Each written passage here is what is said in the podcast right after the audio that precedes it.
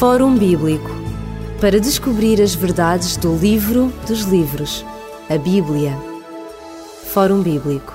Para aqueles que já estão habituados a ouvir este programa, sabem que o Fórum Bíblico é um diálogo através das páginas da Bíblia, seguindo temas, capítulos, versículos que nos falam acerca de perspectivas divinas para o bem-estar e a felicidade do ser humano.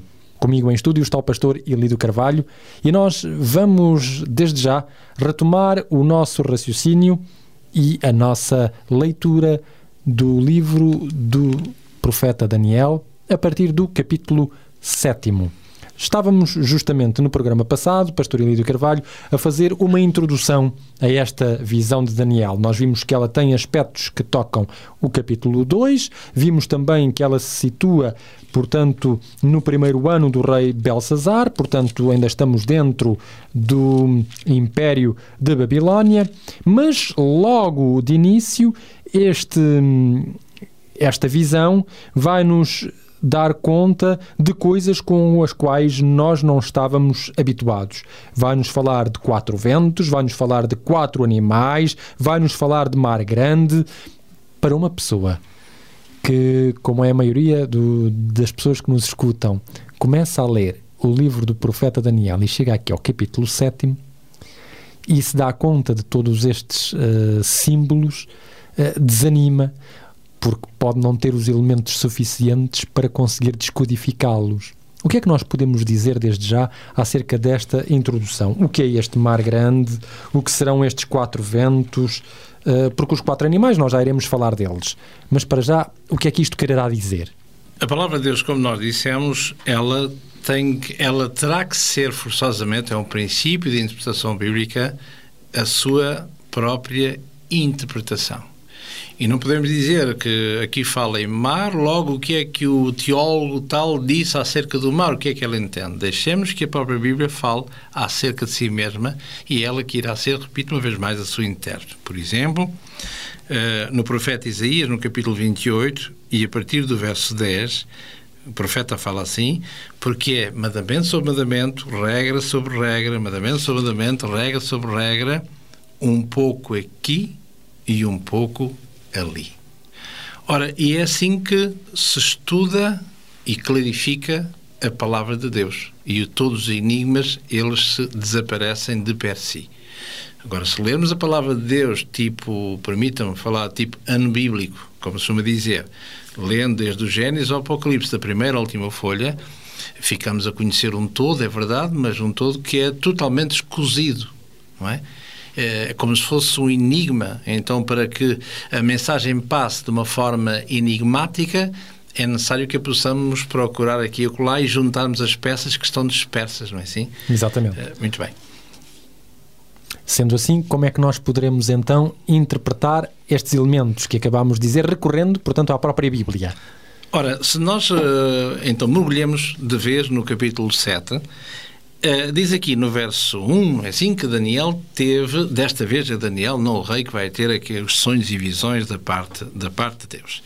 E no verso 2 diz que uh, Daniel vai ter esta visão na noite em que aparecem quatro ventos do céu, os quatro ventos do céu que combatiam no mar grande.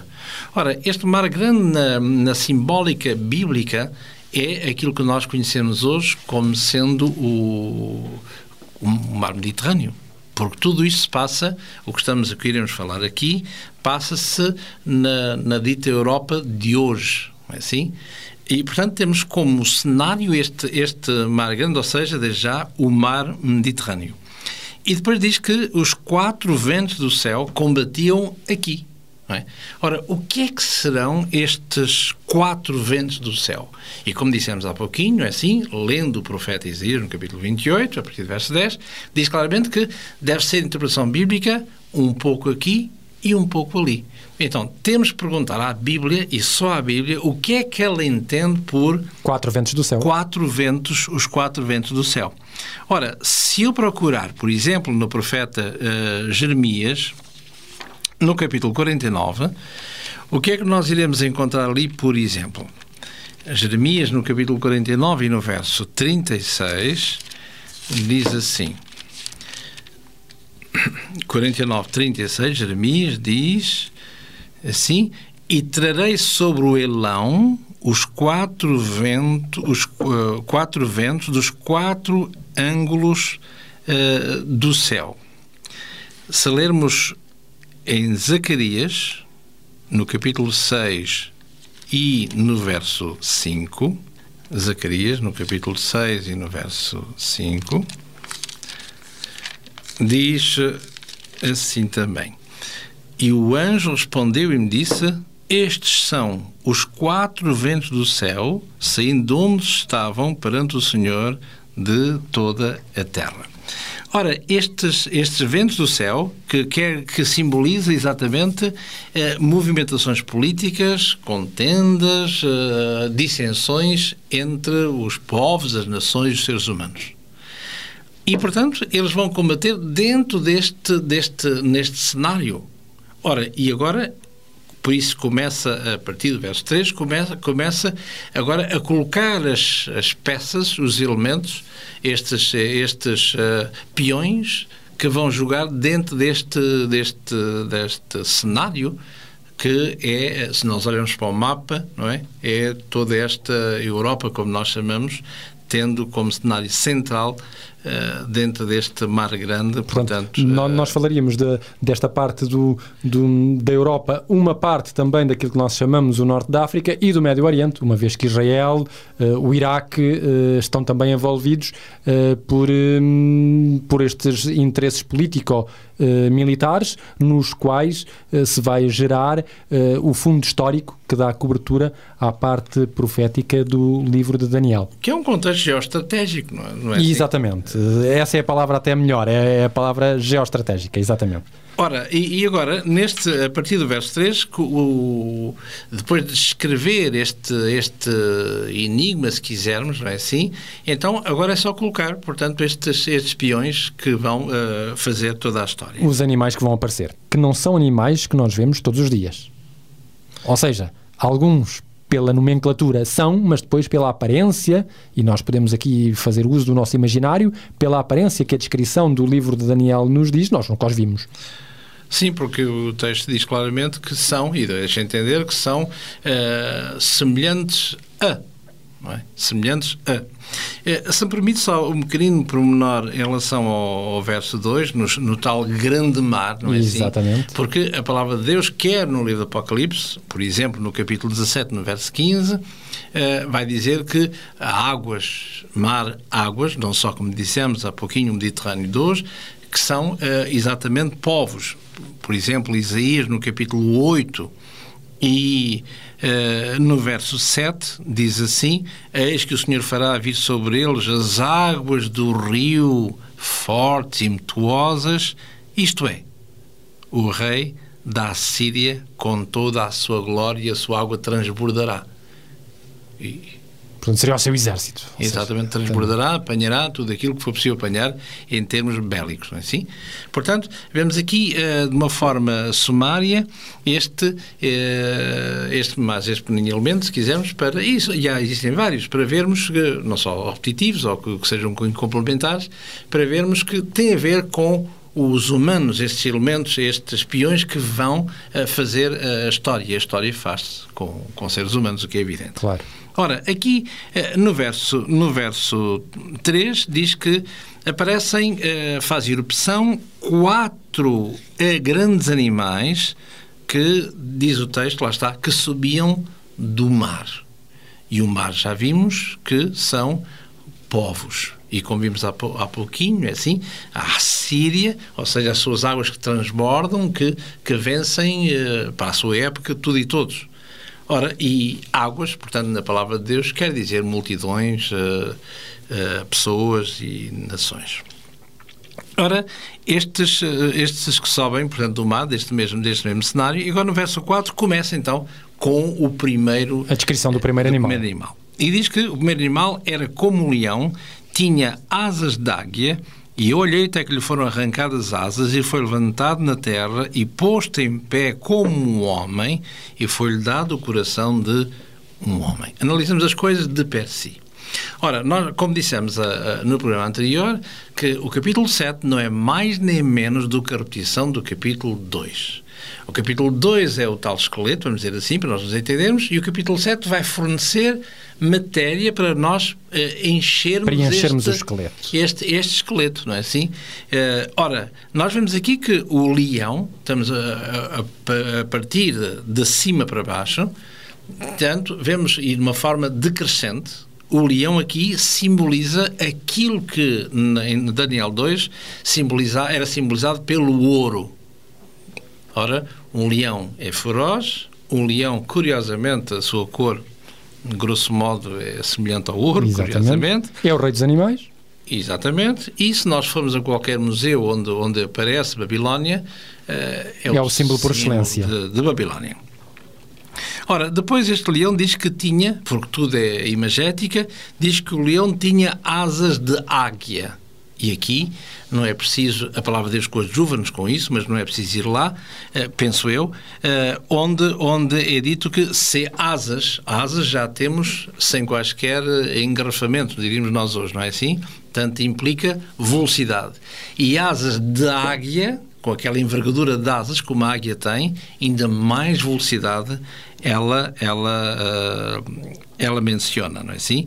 Asas podíamos ler, por exemplo, no profeta Jeremias, no capítulo 4 e no verso 13, profeta Jeremias, capítulo 4 e no verso 13, diz assim: Eis que virá Eis que virá subindo como nuvens e os seus carros como a tormenta, os seus cavalos são mais ligeiros do que as uh, águias. Ora, simboliza exatamente esta, esta, esta progressão rápida desta, de Babilónia em relação às suas conquistas, como podemos ler, por exemplo, no profeta Abacuco, no capítulo 1, e do verso 6 ao verso, ao verso 8. Portanto, esta não mais nem menos do que a rapidez das conquistas de Babilónia, porque não esqueçamos que Babilónia, até o ano 605, onde é o auge do seu, o início do seu poder, ele era um protetorado, se quisermos, da Síria. Portanto, não era nada por ir além, é assim? Até porque, se recordarmos a história bíblica, quando o rei Ezequias está, Ezequias está doente, portanto há uma, há uma embaixada de Ben-Hadad de Babilónia a, a, Jerusalém. Era uma, uma província zeca, se quisermos, um, um simples protetorado da Síria, e ele vai unir-se, não só faz uma visita de cortesia ao seu colega, assim, como também para, para unir-se a um inimigo comum, que é a Síria. Claro. mas ainda estamos um pouco aquém de muito antes, portanto, de, daquilo de, que se tornaria depois Babilónia. Exatamente, na, na pessoa de Nabucodonosor. Ora, retomando o verso, o verso 4, portanto, diz que teria asas de água, portanto, a águia, já vimos pela, pela rapidez da progressão de, de, conquistas deste, deste poder, mas diz aqui que, de repente, que essas asas foram arrancadas. Ora, escusado-se a dizer, não somente o seu poder de conquista, como também a transição de um, do império para outro império. Exatamente. E o que é interessante... Há uma metamorfose, não é? De, de leão vai passar quase ao homem. Há uma metamorfose também aqui. É, é, isso que eu ia dizer há pouquinho, não só no programa anterior, creio que nós falámos nisso, quer dizer, esta postura deste homem. E reparem que, que, que até aqui nós vemos que a figura central e nós estamos aqui no ano de Belshazzar, não esqueçamos. Exatamente. É? O tal que deu o banquete no capítulo 5. Exato. Apesar de estarmos a ler o capítulo 7, de uma forma lógica, mas de uma forma cronológica, nós estamos já a seguir, uh, logo, estamos a assistir à decadência de Babilónia, uh, com a morte, portanto, do seu grande senhor e fundador, Nabucodonosor II. Ora, Uh, vemos aqui, isso, vemos ao longo do, do, dos primeiros capítulos de Daniel, vemos exatamente esta, esta maneira deste homem lidar com, com o divino. A, a, paciência de Deus para que ele pudesse entender quem está no controle é Deus e não os seres humanos, por mais poderosos que possam ser. Porque o ser humano, por mais poderoso possa ser a todos os níveis, o que lhe espera é a sepultura e o esquecimento e mais nada. Ora, e essa era a mensagem que Daniel esforçou para passar para este homem, para que ele pudesse conhecer o Deus dos deuses, o Deus Criador de todas as coisas. E é isso que é, que é mencionado aqui.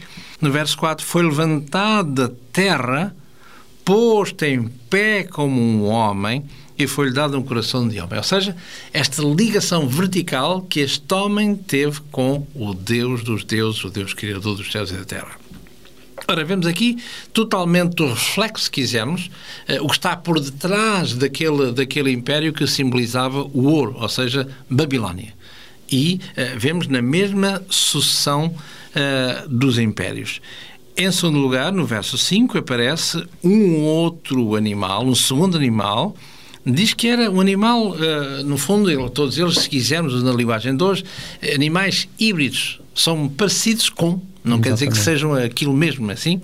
Mas o mais parecido diz que era agora um segundo animal, que era um urso, o qual se levantou de um lado, tendo na sua boca três costelas, entre os seus dentes, e, e foi-lhe dito assim: levanta-te e devora muita carne.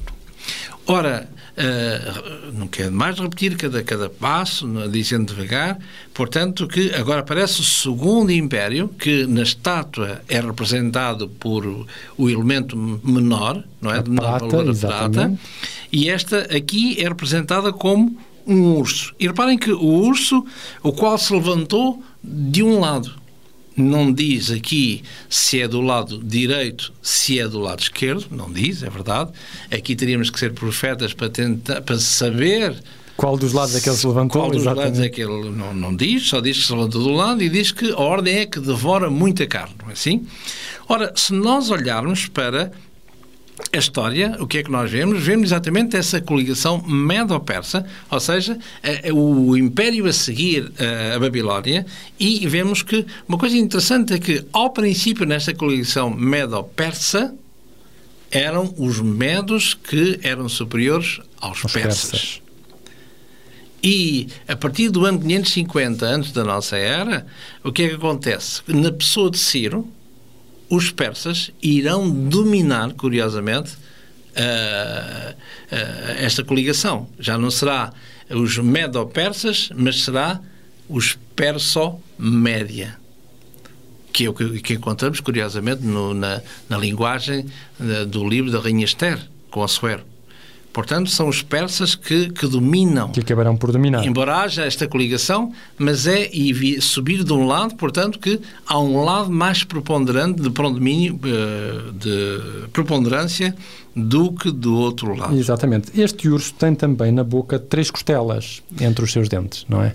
Uh, e, há, e há quem, há aliás bastantes comentários que dizem que estas três costelas referem-se a três conquistas que este Império Medo-Persa efetuou na sua expansão.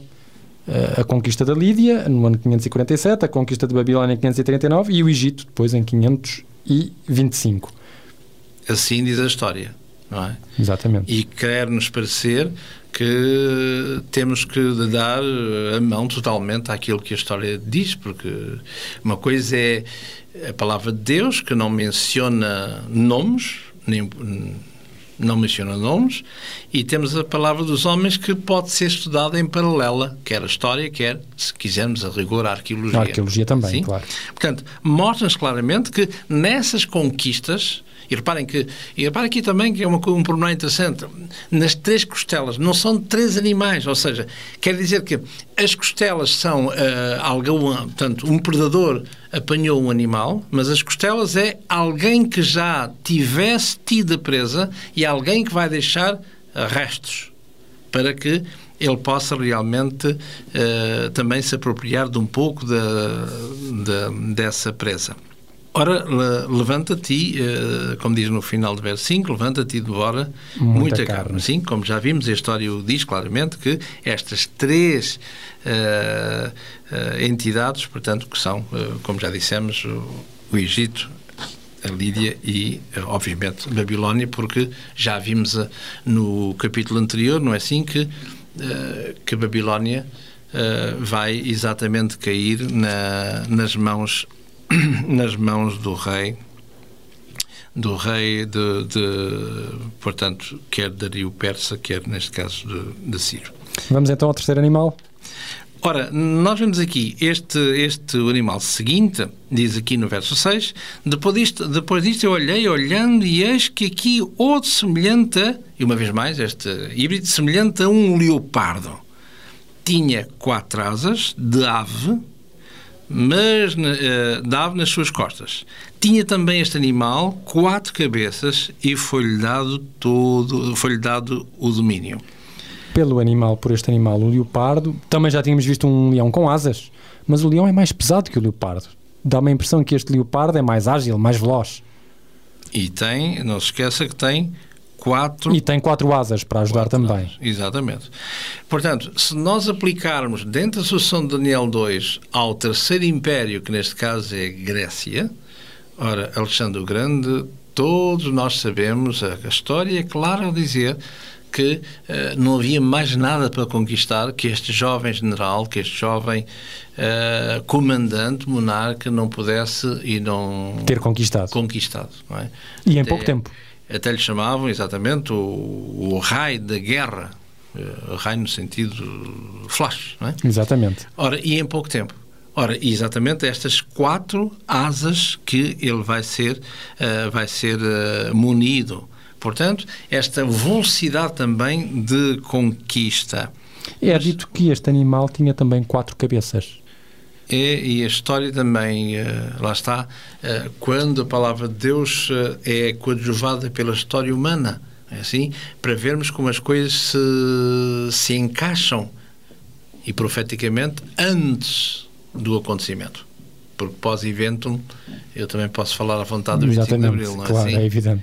Ora, Uh, e vemos aqui que neste este animal tem quatro cabeças e, e nós sabemos que o grande império que que Alexandre o Grande conquistou onde a sua morte prematura teve lugar uh, esse império vai ser dividido pelos uh, diferentes generais do, de, de Alexandre assim? Que a história conhece como Cassandro, Lisímaco, Ptolomeu e Seleuco Portanto, Cassandro tem a parte da Macedónia, Lisima que tem a Trácia, uh, Ptolomeu tem o Egito e Seleuco tem a Síria. Exatamente. E aqui vemos estes diversos, uh, estes miuçar, se quisermos, que não é semente própria de, de Alexandre, mas sim os seus generais. generais. E é evidente que, como sempre, uma casa dividida vai sempre não subsiste. Vai Exatamente. E reparem que nós viemos do ouro, descemos até à prata, estamos a descer até ao cobre e agora ainda vamos descer mais um bocadinho. Até ao ferro. Mas isso ficará para o próximo programa, porque já não temos tempo para continuarmos na nossa análise uh, deste quarto animal, que será, sem dúvida alguma, onde depois o profeta Daniel vai concentrar as suas grandes atenções, e eu preferiria deixarmos isso para o próximo programa, porque sem dúvida alguma teremos muito que falar deste quarto animal. Este, este animal, não é? Este é que nos vai uh, concentrar as atenções. Colocar os cabelos em pé. Exatamente. Da nossa parte, nós despedimos-nos com amizade, sabendo que nos iremos encontrar de novo no próximo programa. Até lá, as maiores bênçãos de Deus para si e para a sua vida. E despedimos-nos com muita amizade. Até ao próximo programa, se Deus quiser. Fórum Bíblico para descobrir as verdades do livro dos livros, a Bíblia. Fórum Bíblico